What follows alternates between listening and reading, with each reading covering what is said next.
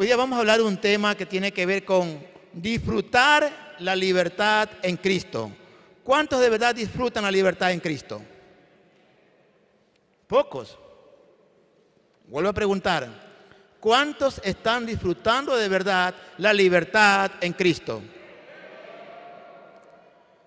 Eso no significa que usted o yo no tengamos problemas, dificultades o quizás estemos tristes en algún momento dado. Yo quisiera leerles un ratito, acompáñenme en el 2 de Corintios, capítulo 4, 8 y 9. Para que vean que no estamos locos cuando decimos que el disfrutar la libertad en Cristo, el ser feliz en Cristo, no significa que no hayan dificultades en nosotros. 4, 8 al 9 dice de 2 de Corintios, que estamos atribulados en todo, mas no angustiados, dice Pablo, en apuros, mas no desesperados, perseguidos, mas no desamparados, derribados, pero no destruidos. ¿Sí lo escucharon bien? Tremendo lo que dice Pablo. Hoy celebramos 486 años de la fundación de Guayaquil. Pero también podemos pensar de todos los que estamos aquí, el día que Cristo fundó tu vida.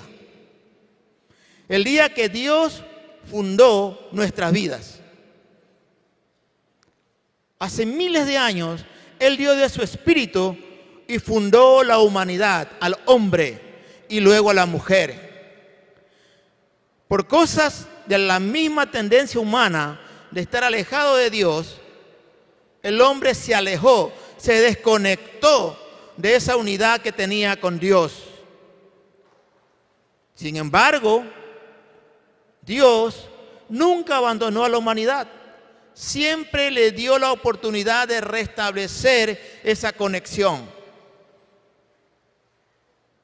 Y Él siempre estuvo atento hablando a la humanidad sobre la oportunidad de volver a conectarse con Él. Hoy, hace más de dos mil años, sabemos que vino un hombre llamado Jesús. No un Dios, un hombre, 100% hombre, llamado Jesús, a restablecer ese vínculo, esa unidad, esa conexión entre Dios, nuestro Padre, nuestro Creador, y el hombre a restablecer esa fundación, ese fundamento, esa base que le dio la oportunidad al ser humano de saber quién era su padre. Así como Guayaquil tuvo la oportunidad de conocer su identidad como la ciudad de Guayaquil hace 486 años. Ciudad que fue atormentada por varios incendios, que estuvo a punto de desaparecer por gente de la época que tenía malas intenciones. Sin embargo, se levantó libérrima, se levantó fuerte, poderosa y se extendió. Guayaquil no nació donde ustedes ven el puerto marítimo. Guayaquil nació acá en las faldas del Cerro Santana. Si hubiesen ustedes imaginado, hubiesen pensado que si no se hubiese hecho el puerto marítimo allá al sur, ustedes creen que existieran lo que conocemos como los Guasmos, la parte sur de Guayaquil? Seguramente no.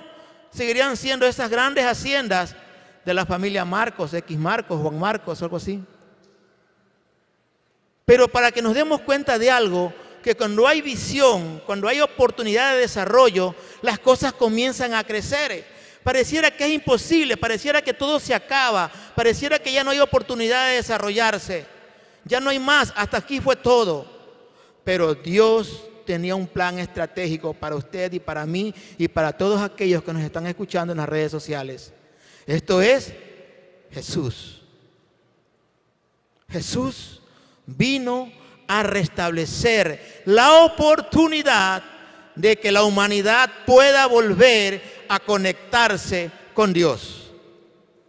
Y a pesar de lo que usted haya vivido hasta el día de hoy, a pesar de las circunstancias adversas, a pesar de sus errores, de sus pecados, de todas las atrocidades que en su mente y corazón hayan existido o existan, recuerde que hay alguien que lo pagó por precio de sangre, con muerte en la cruz, se llama Jesús. Hoy usted está en la oportunidad de cogerlo gratuitamente, de aceptar esa verdadera libertad que solo lo da Jesús a través de su sangre. Es ahí cuando despierta nuevamente la oportunidad para la humanidad. La Biblia dice en Juan 8 del 31 al 32, dijo entonces Jesús a los judíos que habían creído en él, si vosotros permaneciereis en mi palabra, seréis verdaderamente mis discípulos. El 32, y conoceréis la verdad. ¿Y qué cosa dice? Y la verdad, ¿qué los va a hacer? ¿Cuántos libros hay en esta mañana? ¿Cuántos libros hay en esta mañana? Amén, aleluya. Así es. Somos libres. ¿Por qué? Porque conocemos la verdad. Y usted me pregunta, ¿y quién es la verdad? ¿Qué dicen ustedes? ¿Quién es la verdad? Cristo es la verdad. La única, la verdadera. Hace poco nos dijeron que el 21 de julio nos íbamos a morir por habernos vacunado. ¿Qué estamos hoy día? 25. un hermano mío le dije, ñaño, el 21 de julio te quedas sin hermano, porque ya me vacuné. Cuando usted está en Cristo, es una persona libre. No vive con miedo, no vive con temor, no vive con angustia, no vive desesperado como que no hay esperanza, como le al principio. Vivimos bajo la protección divina de Papá Dios. Digan lo que digan, hablen lo que hablen. Recuerde, si usted tiene la verdad en usted, esa verdad le va a decir qué es bueno y qué es malo. Y usted no va a andar como como un muñeco porfiado que lo hacen para acá, lo hacen para acá, para allá, para acá, para acá. No, usted se parará firme y sabrá qué es de Dios y qué no es de Dios. Así que, amados, los desafío a creerle a Dios y a no tantos mentirosos que salgan a decir tantas cosas en el nombre de Dios. Me duele porque hay personas que conocen la verdad, sin embargo son engañados por este mentiroso, porque se envanecen. Recuerde esto. ¿Cuántos tienen hijos aquí en esta mañana? Todos tenemos hijos, la mayoría, ¿verdad? ¿Cuántos tienen hijos que ya son casados? ¿Dejó de ser su hijo? ¿Usted le deja de dar un consejo? ¿Lo deja de ayudar? ¿Verdad que no? Pero ¿qué pasa lamentablemente en la vida, en el mundo espiritual. Hay muchas personas que se creen que ya son como un Dios, que están por encima del bien y del mal, que no necesitan comunicarse con Dios, que creen que todo lo que dicen es verdad y hacen esa verdad su supremacía por encima de lo que Dios a través del Espíritu Santo les pueda hablar. Y dicen cosas y cosas y cosas y hay gente que come, come, come, come mentira. Si usted es libre en Cristo, coma el pan de vida que es Cristo Jesús. Coma ese pan de vida. Ese pan de vida no lo va a engañar, no le va a mentir, le va a decir la verdad, porque Él es la verdad. Si usted lee la palabra, dice la palabra que Él es luz. Si usted lee la palabra, siempre va a andar en luz, no va a andar en tinieblas. Está comiendo el pan de vida, se está nutriendo, está viendo que Él es luz, lo va a guiar. Y también dice la palabra que Él es el gozo, Él es la fortaleza. Entonces cuando tenemos estos elementos en nuestras vidas, esa libertad que Él nos ofrece, es cuando comenzamos a entender muchas cosas en quién está puesta mi fianza. ¿Por qué le creo a este Dios que dice que es la verdad? La palabra dice que si permaneces en mi palabra, seréis, ¿qué cosa? Mis discípulos. Esta es la palabra clave. ¿Hay que qué cosa? Permanecer. Repita conmigo. Permanecer. ¿Qué hay que hacer? Si no permanecemos,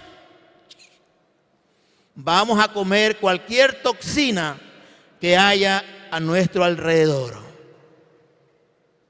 Y por eso es que andamos para allá, para acá. Oye, ahí te mando un videito, míralo, será verdad, será mentira. Y acá hay otro, y acá hay otro, y salen tantas cosas y usted está, Señor, ¿qué hago? ¿Será que ya si viene el fin del mundo? Ya me pusieron la marca de la bestia, ya estoy marcado, me voy al infierno. Y vive una angustia de qué libertad hablamos si aquí tenemos que ser libres en Cristo. Es aquí. Y en la eternidad lo seremos para siempre. Pero yo no puedo estar jugando a creer lo que cualquiera lo dice. Yo tengo que creerle a la única verdad que es Cristo Jesús y que contiene la Biblia, su palabra. Por eso, amados, el desafío es prepararnos en la palabra. Mateo lo dice clarito. Engañarán a muchos, aún hasta mis escogidos porque vendrán falsos maestros, ¿qué más? Falsos profetas que hablarán en el nombre de quién. Y ustedes los conocen porque ellos son famosos. Pero créale al mejor del mejor, al que se humilló, al que murió, al que no es otra persona cuando está solito, cuando está en público, al que siempre es, al que es inmutable, a Cristo Jesús, al único. Él no cambia. Él dice, Jesucristo es el mismo de ayer, de hoy y por todos los siglos. Y si Él lo dice, yo lo creo. Así que viva para Cristo, no para lo que los otros digan. Amén. Según de Corintios, dice en el capítulo 3, verso 17, el Señor es espíritu y donde está el espíritu del Señor, ¿qué hay? hay libertad. Si usted está temeroso, con miedo, que no sabe qué hacer, hágase su propia reflexión. Señor, ¿por qué estoy tan asustado? ¿Por qué estoy tan temeroso? Si tu palabra me dice que cuando estás tú hay libertad y yo no me siento libre, ¿qué está pasando? ¿Qué lectura no estoy haciendo correcta? ¿Qué no estoy mirando que me tiene un poco angustiado, me tiene un poco ahí como que no sé qué voy a hacer con mi vida? Pero donde está el Espíritu de Dios, allí hay libertad. ¿Me va siguiendo? Si es el Espíritu de Dios el que mora permanentemente en vosotros, en nuestro interior, no hay cabida para ser esclavos de nada ni de nadie. Cuando usted tiene al Espíritu de Dios en su vida, nunca más será esclavo de nada ni de nadie, ni del pecado, ni de la mentira, ni de nada, ni siquiera de las personas que vengan a quererlo atemorizar con sus ideas o pensamientos. Porque el Espíritu de Dios que está dentro de usted hablará, lo defenderá y lo guiará a toda verdad. Pregunto, ¿estamos disfrutando de la libertad que Cristo nos ha dado en esta vida? Pregúntese usted, oye, yo estoy disfrutando de verdad. Y ojo, como leí al principio en 2 Corintios 4, del 8 al 9, no es que no haya problemas, no es que tenga momentos difíciles, no es que usted no esté triste. La cosa es, ¿dónde está puesta su fe? ¿A quién usted está mirando? ¿Dónde puso ¿Dónde don nace el billete o lo tiene puesto en Cristo? ¿Dónde está puesta su fe? ¿Dónde ha invertido? Amados, ya no estamos para perder el tiempo. Ya no estamos para seguir jugando a que mañana, ¿qué pasado? ¿Qué es más importante para ti hoy? ¿Dios o tus cosas? ¿Qué es más importante para ti hoy? ¿Servir a Dios o servirte a ti mismo y a tus gustos o a tus deseos o a tus sueños? ¿Qué estás priorizando en tu corazón? Y ninguna de las cosas son malas, solo qué priorizas en tu vida. ¿Estás aquí? ¿Estás aquí realmente? ¿O estás aquí en, sentado un pedazo de carne en una silla y tu mente está volando por otro lado? ¿Cómo estás viviendo tu vida? Es importante que nos reflexionemos cada uno de nosotros para adentro, una introspección. A ver, ¿qué estoy pensando? ¿Qué estoy viviendo? En la cruz no murió una religión, murió una persona que se llama Jesús. Así que ese Jesús que murió también resucitó. Y esa es la razón de nuestra fe. Por eso estoy aquí parado hablando de Él, porque sé que resucitó y también sé que vendrá. Entonces, la verdad que es Cristo me dice que sea libre, porque si Él vive en mí, yo soy libre en Cristo Jesús. La verdad es que Dios quiere que usted y yo disfrutemos todos los días de esa vida que Él nos ha dado. Juan 10:10 10 dice, Juan 10:10, 10, el ladrón no viene sino para qué? Para hurtar, matar y destruir. Pero Dios dice, yo he venido para que tengan vida y para que la tengan en qué? En abundancia. Esta escritura es increíble porque claramente nos dice que la intención de Dios no solo quiere que vivamos, sino que Él quiere que disfrutemos. Dios no quiere que estemos, aleluya, todo el día, aleluya.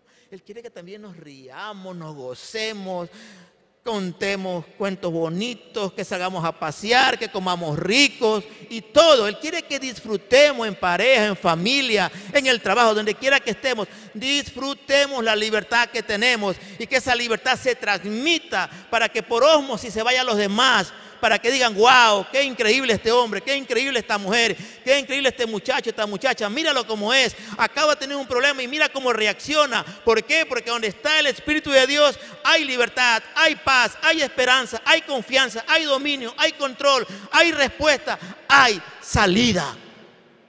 Amén.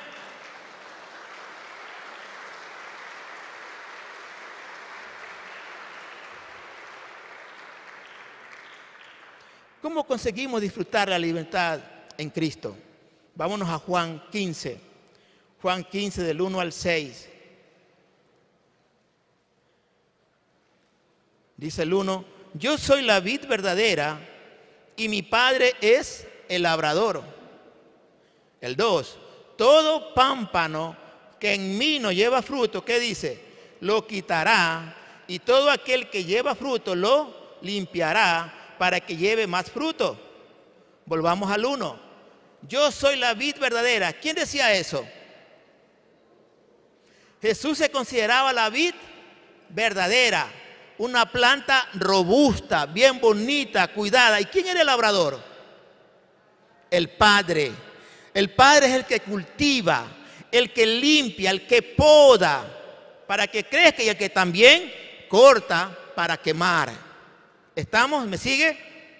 Entonces, si mi padre es el labrador y yo quiero ser parte de ese triángulo que está la vid, el labrador y el pámpano o la rama, y yo soy la rama, es bonito que mi padre que me está labrando y, uy, aquí hay un pulgón medio raro, aquí hay una plaguita, voy a cortar este pedazo porque quiero que crezca mucho más todavía.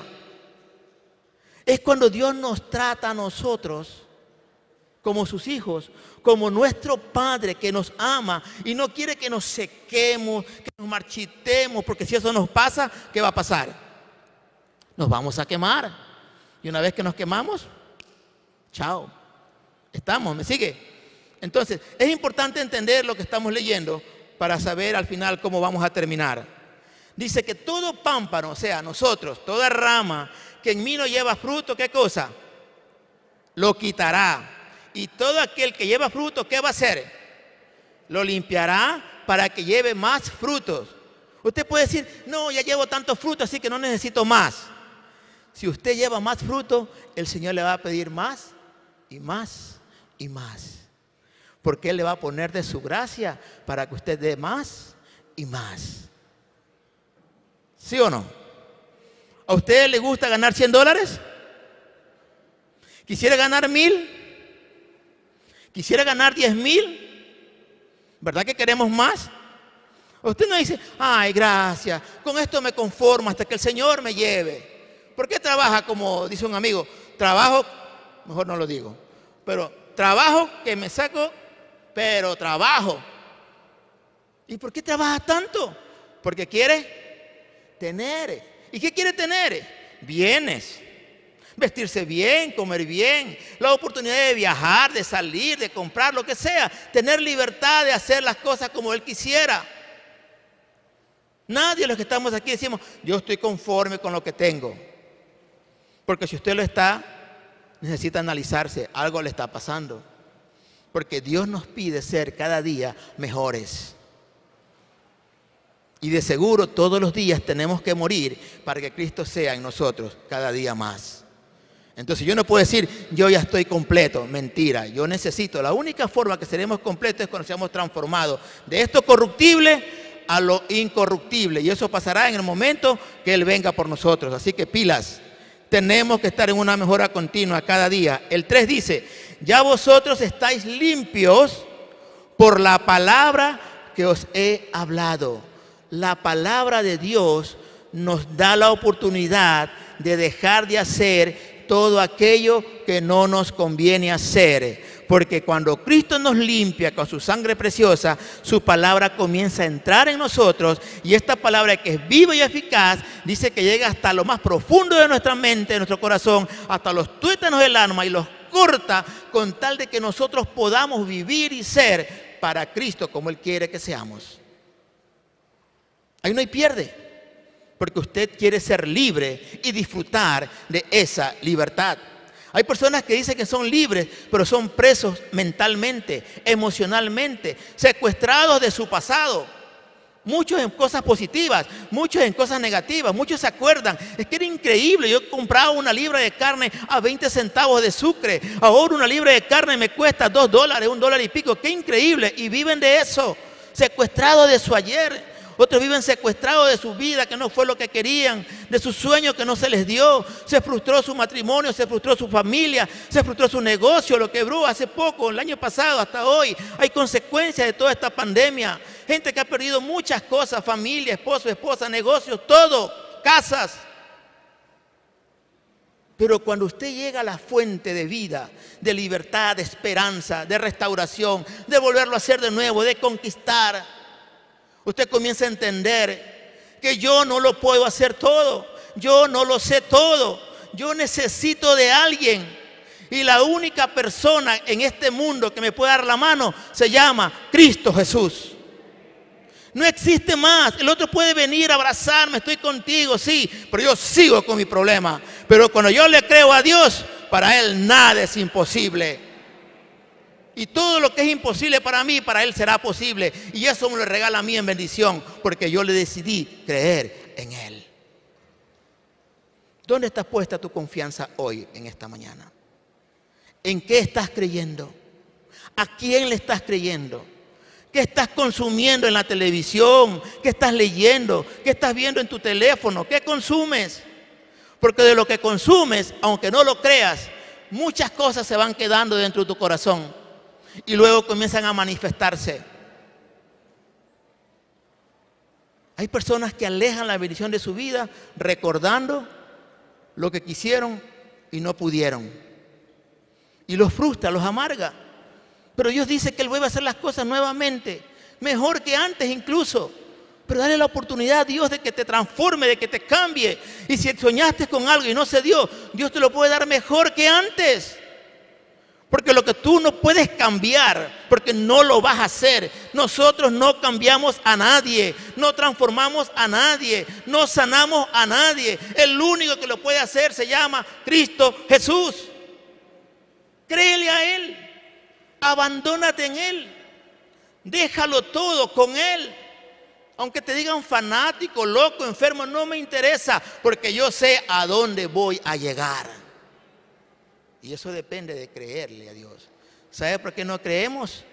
Porque no permanecemos en su palabra. No leemos su palabra.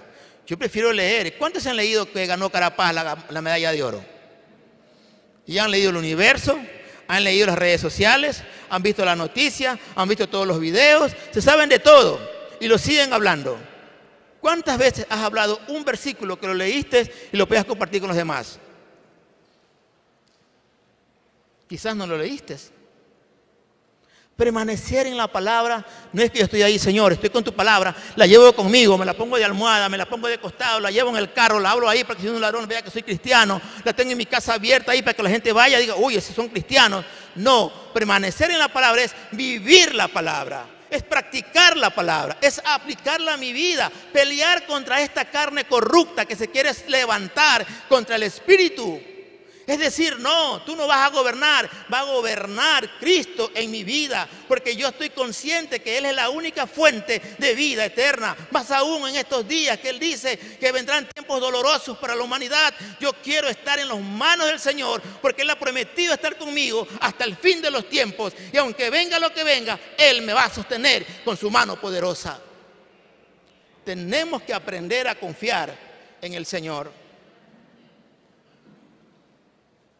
Dice el 4 de Juan 15, permaneced en mí y yo en vosotros. Miren, permaneced en quién? En Cristo. Y yo voy a permanecer en ustedes. Como el pámparo no puede llevar fruto por sí mismo, aquí está la clave. Usted no puede dar frutos porque usted es buena gente, porque usted es chévere, porque usted ha estudiado, porque usted es una persona increíble. Si el bueno no está dentro de ti, el bueno es Cristo, no vive en ti, tú no podrás ser bueno. ¿Me escuchó bien? No hay un solo justo, no hay solo uno, dice la palabra. Si tú quieres ser bueno, tiene que el bueno estar dentro de ti. Si el bueno dentro de ti, si Cristo no vive en ti, entonces no estás en nada. No puede ser bueno, porque la palabra también me dice que de dónde vienen los malos pensamientos. ¿De dónde viene la corrupción? ¿De dónde viene la maldad? ¿De dónde viene la fornicación, el adulterio, la avaricia, la mezquindad, el odio, el resentimiento, la falta de perdón? ¿De dónde viene? De dentro del corazón del hombre vienen. Y si el Señor, Dios, Cristo no vive dentro de mí, ¿qué cree que va a salir? La única manera para ser buenos es que Cristo viva plenamente en nosotros. No hay otra. Esa es la verdadera libertad a la que Dios nos ha llamado, a pelear día y noche para no ser más esclavos de mentiras y engaños que hoy en día circulan por el planeta. El 5 dice, yo soy la vid, vosotros los pámpanos. El que permanece en mí y yo en él, este lleva qué cosa? Mucho fruto. ¿Por qué? Porque separados de quién, nada podemos hacer. ¿Qué podemos hacer sin Dios? Sí, muchas cosas, pero a nuestra manera, no a la manera de Dios. Por eso que Satanás nos engaña, ¿no? No, pues tú sí puedes, tú sí puedes. La Biblia dice, Señor, Señor, si en tu nombre yo si fuera demonios, oré por los enfermos y se sanaron. ¿Y qué va a decir el Señor? Apartados de mí, hacedores de maldad. Nunca os conocí. Es duro, ¿verdad? Pero ¿cómo si sanó enfermos? Echó fuera demonios. ¿Qué pasó aquí? Satanás también tiene poder, si sabían ustedes, ¿no? ¿Cuántos han recibido milagros por San ni sé cuántos, San por allí y San por allá? ¿Cuántos han ido a hacerse una sesión de espiritismo para tal cosa y salen, uy, ya salgo bien? Porque es la manera como Satanás engaña. Y la Biblia lo dice, que vendrán los tiempos finales que harán milagros parecidos a lo que Jesús hacía en su momento. Y la gente dice, wow, ahí está el Cristo, ahí está el falso Cristo. Por eso, amados, tenemos que vivir en la palabra, permanecer en ella, escudriñarla de día y de noche. Aquí no te va a salvar nadie, solo Cristo Jesús. La Biblia dice en Juan 14, 6. ¿Qué dice ahí? ¿quién lo dice? Vamos. Yo soy el camino. Nadie. Si no es por quién. Jesús lo dice clarito, está en la Biblia. No dice por San Juan, por San Pedro, por San Óscar, por San Luis, no. Dice por medio de Jesús. Él es el puente entre Dios y el hombre. Así que no pague para ir al cielo. Aquí no es como que te va a pagar allá para que le den la licencia o para que, qué sé yo, le aceleren la, cédula o tantas cosas corruptas que hay.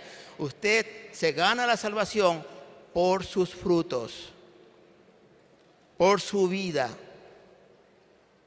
con Dios. Ahí no hay corrupción, ¿ok? Ni apellidos que valgan, ni dinero que exista. Dice el 6, el que en mí no permanece, ¿qué cosa? Será echado fuera como pámpano y se secará y los recogen y los echan en el fuego. ¿Y qué cosa? Arden. Entonces podemos ver, hermanos, en esta mañana, que si permanecemos en Dios, su presencia siempre estará en nosotros. Siempre.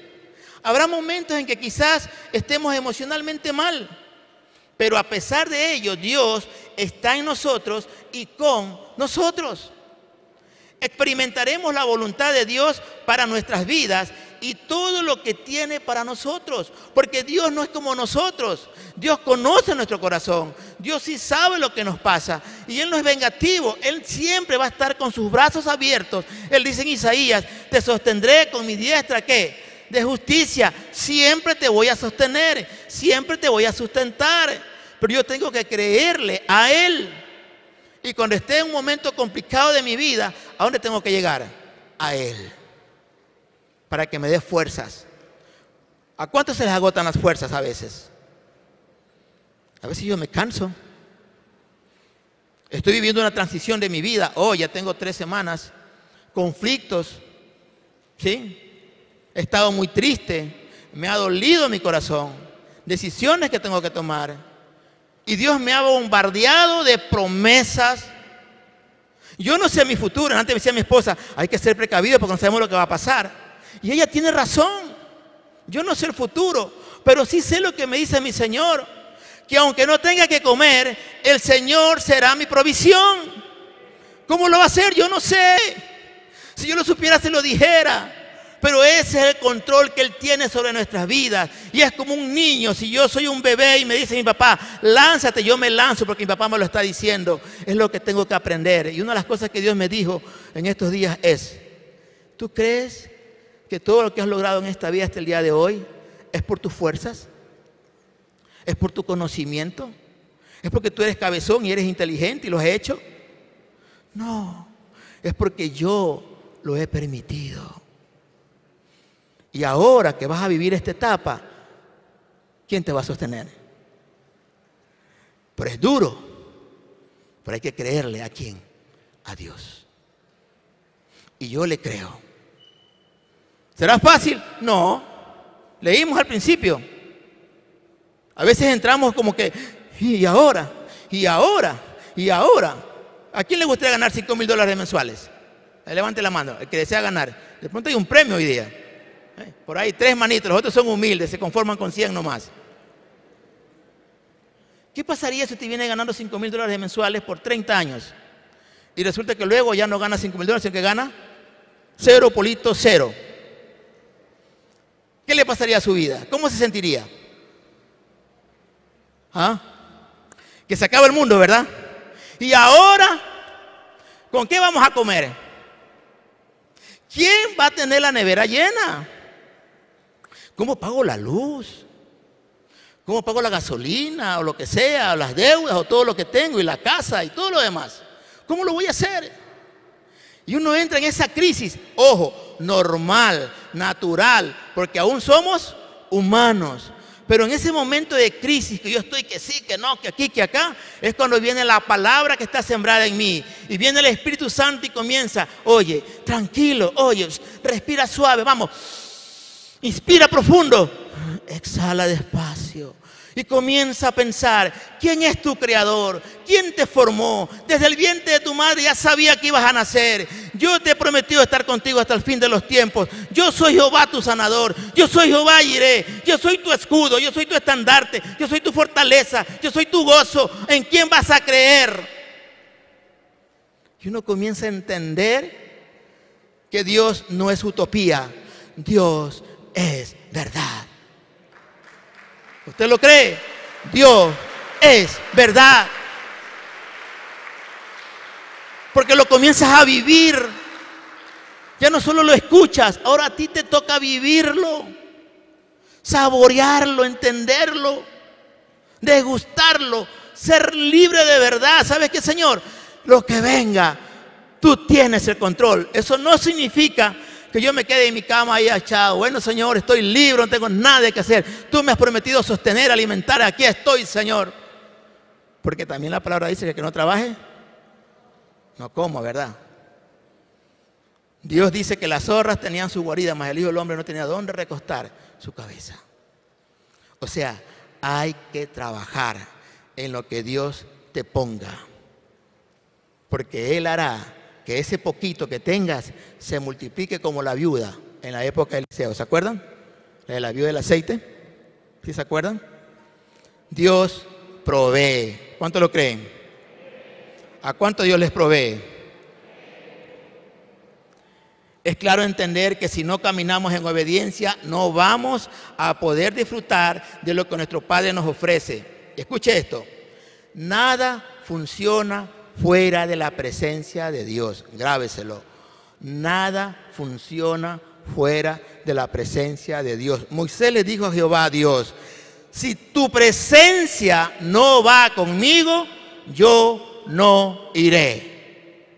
Recuérdalo nada funciona fuera de la presencia de Dios. Cuando no, y otra más, cuando no puedas escuchar la voz de Dios, léelo en la Biblia, que contiene y es la palabra de Dios. Es que Dios no me habla, es que no le escucho, nunca me dice nada.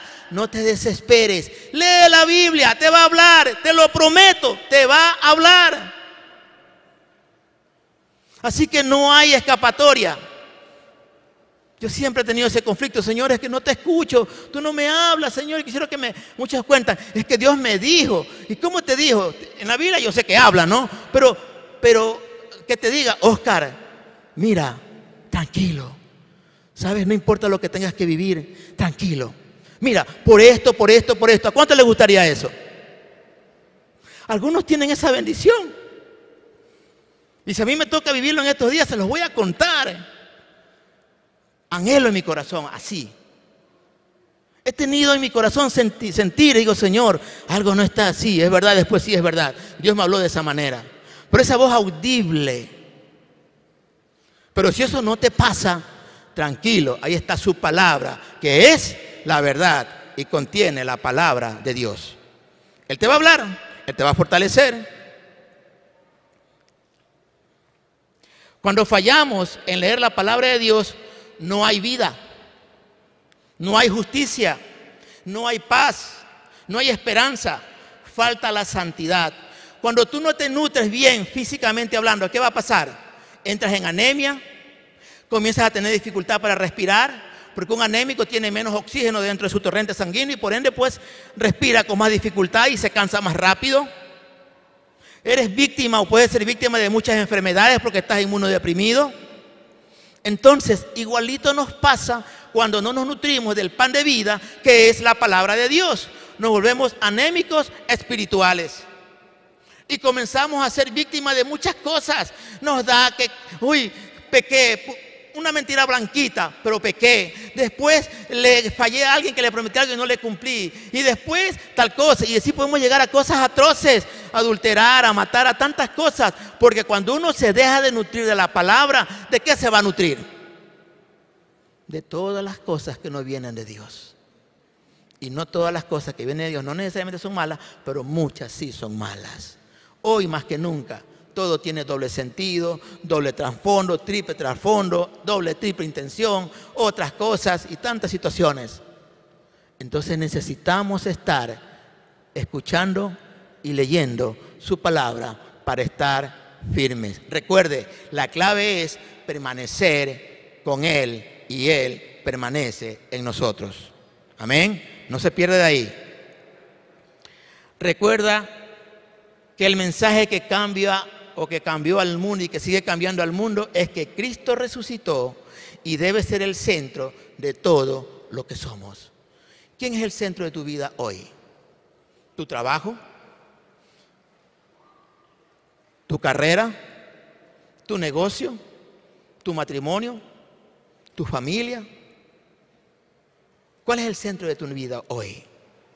No podemos ser buenos, como se lo dije al principio, si no tenemos al bueno dentro de nosotros. No es por tu esfuerzo o inteligencia, es por la gracia de Dios dentro de ti que te haces efectivo. Usted y yo seremos efectivos como hijos de Dios cuando la gracia de Dios esté en nosotros y ésta se proyecte a los demás. Ahí es cuando somos esas cartas leídas que impactamos a los demás. Amén. Por eso tenemos que tener más de Dios. La única forma de llevar fruto es estando conectado a Dios. La clave es permanecer. No hay forma de llegar al cielo sin Dios. Aquí no es como Boson, no sé cómo se llama el de Amazon, que se fue al, al espacio. Aquí puedes tener los millones de los millones. Si Dios no está en tu corazón, no te vas ni a la esquina. ¿Ok? Para llegar al cielo, a la vida eterna, solo es necesario que Cristo sea el Señor de tu vida. Amén. Aquí no es como 2012 que compras el boleto que vale un millón de ni sé cuánto de dólares para que te vayas en esa nave y no te hunde y no te pierdas. Con todo te vas al infierno, dice Agdía, así te remontares lejos. La única manera para cambiar es dejando nuestros recursos a un lado. ¿Quieres cambiar tu vida actual? ¿Cuáles son los recursos que hoy tienes para llevar la vida que has llevado? Chévere, está bien. Pero Dios te dice en esta mañana, esos recursos déjalos a un lado. No es que no son importantes, son buenos, pero hoy quiero que coja los recursos de Dios, las riquezas de su palabra. Vive a través de ellos y haz lo que hoy haces, pero pásalos por la fila de la palabra de Dios. Que sea Dios iluminándote tu vida para que puedas tomar buenas decisiones en todo lo que vayas a hacer. El querer nosotros hacer cosas sin Dios produce sequedad, frustración y desaliento. Comienzas un negocio increíble, todo está chévere, todo va viento en popa y luego se cayó. ¿Y qué pasó? Dios me dejó botado. De pronto no era lo que Dios quería que pase. Nunca le consultaste a Él. Pensaste que Él te dijo que sí. Porque todo lo que Dios da es para bendición. Y dice que su bendición no añade tristeza salvo que Él quiera y tenga un propósito específico con tu vida, que también lo vas a saber. Porque Dios no hace nada a escondidas, Él todo lo pone delante de nosotros. Amén. Entonces, ¿por qué no funcionan las cosas? ¿Saben por qué? Porque no permanecemos en Dios.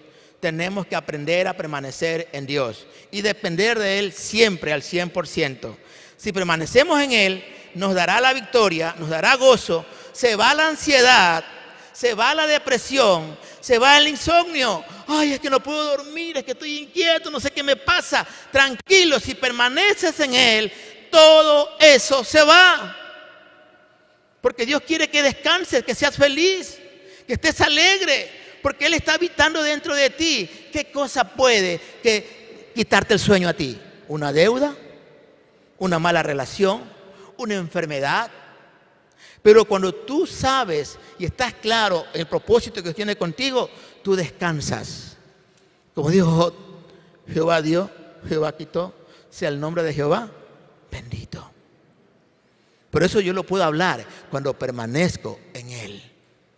Si yo no permanezco en Él y permanezco en otras cosas, entonces voy a entrar en ansiedad, en depresión, voy a entrar en, en, esas cosas de pánico, de terror, de angustia, andar por ahí, por allá, quejándome, lamentándome. Pero cuando mi fianza está en Dios, viviré tranquilo. No olvide, el permanecer en Él significa quedarse, mantenerse, estar conectado. Es vivir con Él y en Él. Si no permanecemos en Él una vez más, nos morimos, nos marchitamos y dejamos de dar frutos, que es lo que Él más quiere de nosotros, que demos frutos. Realmente quiero que entiendas en esta mañana lo siguiente. Dios quiere que disfrutemos nuestra vida hoy. Dios quiere que usted y yo disfrutemos nuestra vida hoy.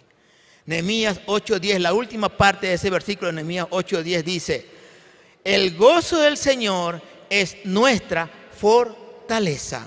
¿Y saben qué? La necesitamos todos los días.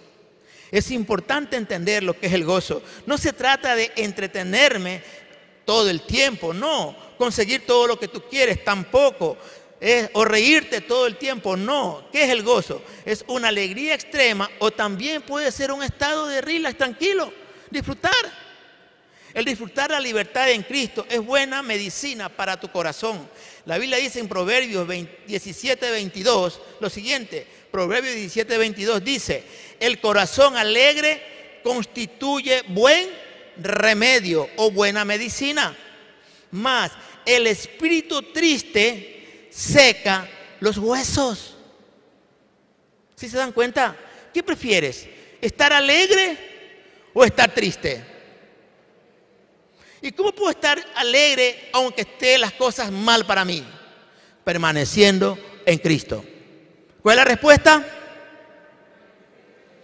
¿Cuál es el antídoto para la depresión? ¿Cuál es el, cuál es el antídoto para la chirez? ¿Cuál es el antídoto para la sanidad? Es permanecer en la palabra, es creerle a Él. Puedo tener todas esas cosas, pero si permanezco en Cristo, voy a alcanzar esa libertad que Él me ha ofrecido, esa vida plena, porque Él se encarga de mis cosas. Amén. Han hecho muchos estudios, y especialmente sobre la risa. Dice que la risa provoca la liberación de endorfinas, una sustancia química que en el cuerpo, que en el cuerpo alivia el dolor y crea una sensación de bienestar, esa endorfina. Entonces, dice que la risa también puede elevar tu nivel de energía, aliviar la tensión y cambiar tu actitud. La risa también produce, dice que, anticuerpos y fortalece tu sistema inmunológico. Mira lo que produce la risa. Una buena carcajada te hace inhalar más oxígeno, así que rías si le falta oxígeno. Y estimula el corazón y la circulación sanguínea. ¿Ve? No es de extrañar entonces que el diablo quiera robarnos el gozo. Cuando usted está contento, agradecido, que no tiene que comer, pero usted dándole gracias, Señor, gracias. Hoy no tengo que hacer, no sé qué hacer con mi vida, no tengo plata para comprar ni nada, pero yo te estoy alabando y estoy contento, estoy agradecido. dice, este hermanito está loco, está agradeciendo a Dios, le voy a quitar ese gozo y comienza a ponerte dudas, temores, problemas, circunstancias. Y ahí comienzas tú, y lo contento que estabas, te roba el gozo. Nehemías dice que el gozo del Señor es nuestra fortaleza. No dejes que el enemigo te robe el gozo bajo ninguna circunstancia, sino que ríe, goza, diviértete en la presencia del Señor. Así como David danzaba, le dijeron que se parecía a esos que estaban ahí, se rebajó ese nivel de ellos. No importa, si es por ti, me haré más vil con tal de alabarte a ti, Señor, por siempre. Toma una decisión en esta mañana. ¿Quieres disfrutar la libertad en Cristo? Esa que Él ha prometido a cada uno de nosotros. Recuerda que Dios siempre nos ama. Él sabe todo de ti. Y así, igual nos ama. Todos tenemos cosas acerca de nosotros y en nuestras vidas que necesitamos cambiar. Todos. Aquí no hay excepción de nadie, incluido el que está hablando. Pero realmente solo cambiarán cuando permanezcamos en Cristo viviendo con el gozo del Señor. Hoy, a medida que avanza este día, haz esto tu meta.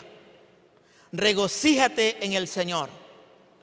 Como el gozo del Señor te da fuerzas, tú serás capaz de hacerte fuerte a cualquier problema que tengas que hacerle frente porque el gozo del Señor te va a fortalecer y disfrutarás de tu vida mientras lo estás haciendo. Póngase de pie y vamos a orar en esta mañana.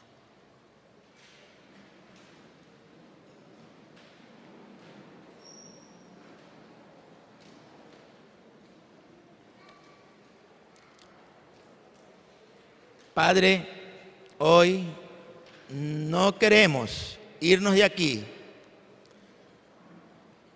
sin que tu presencia vaya con nosotros. Yo quiero vivir esa libertad plena en Cristo. Ese fundamento de vida, ese aliento que nos pusiste cuando nos formaste. Esa nueva oportunidad a través de tu Hijo Jesucristo, Dios, que resucitó al tercer día y está a la diestra tuya, velando e intercediendo por cada uno de nosotros. Hoy a cada uno de mis hermanos aquí presentes, los que están viéndonos a través de las redes sociales, Dios, que están en este momento también clamando, mi Dios, con problemas, con dificultades, algunos con enfermedades, sin trabajo, con muchas circunstancias adversas en su vida, quizás entrando en una desesperanza, sin saber qué hacer. Hoy tú nos has enseñado que si permanecemos firmes en tu palabra, el gozo tuyo es nuestra fortaleza que nada nos robe la oportunidad de vivir la plenitud en Cristo Jesús. Tú has prometido sostenernos todo el tiempo. Has prometido estar con nosotros hasta el fin de los tiempos. Que nada de lo que pase en este mundo, que nada de lo que vaya a venir en este mundo me robe la oportunidad de siempre estar alegre y contento, aunque tenga que llorar, aunque tenga momentos difíciles, mi corazón vivirá agradecido, regocijado y esperanzado en la verdad que se llama Cristo Jesús. Hoy te agradecemos, papá, por este tiempo y por este momento. A usted le damos toda la gloria, toda la honra y toda la alabanza por los siglos de los siglos. En el nombre de Jesús. Amén, amén y amén. Que Dios me lo bendiga, amados.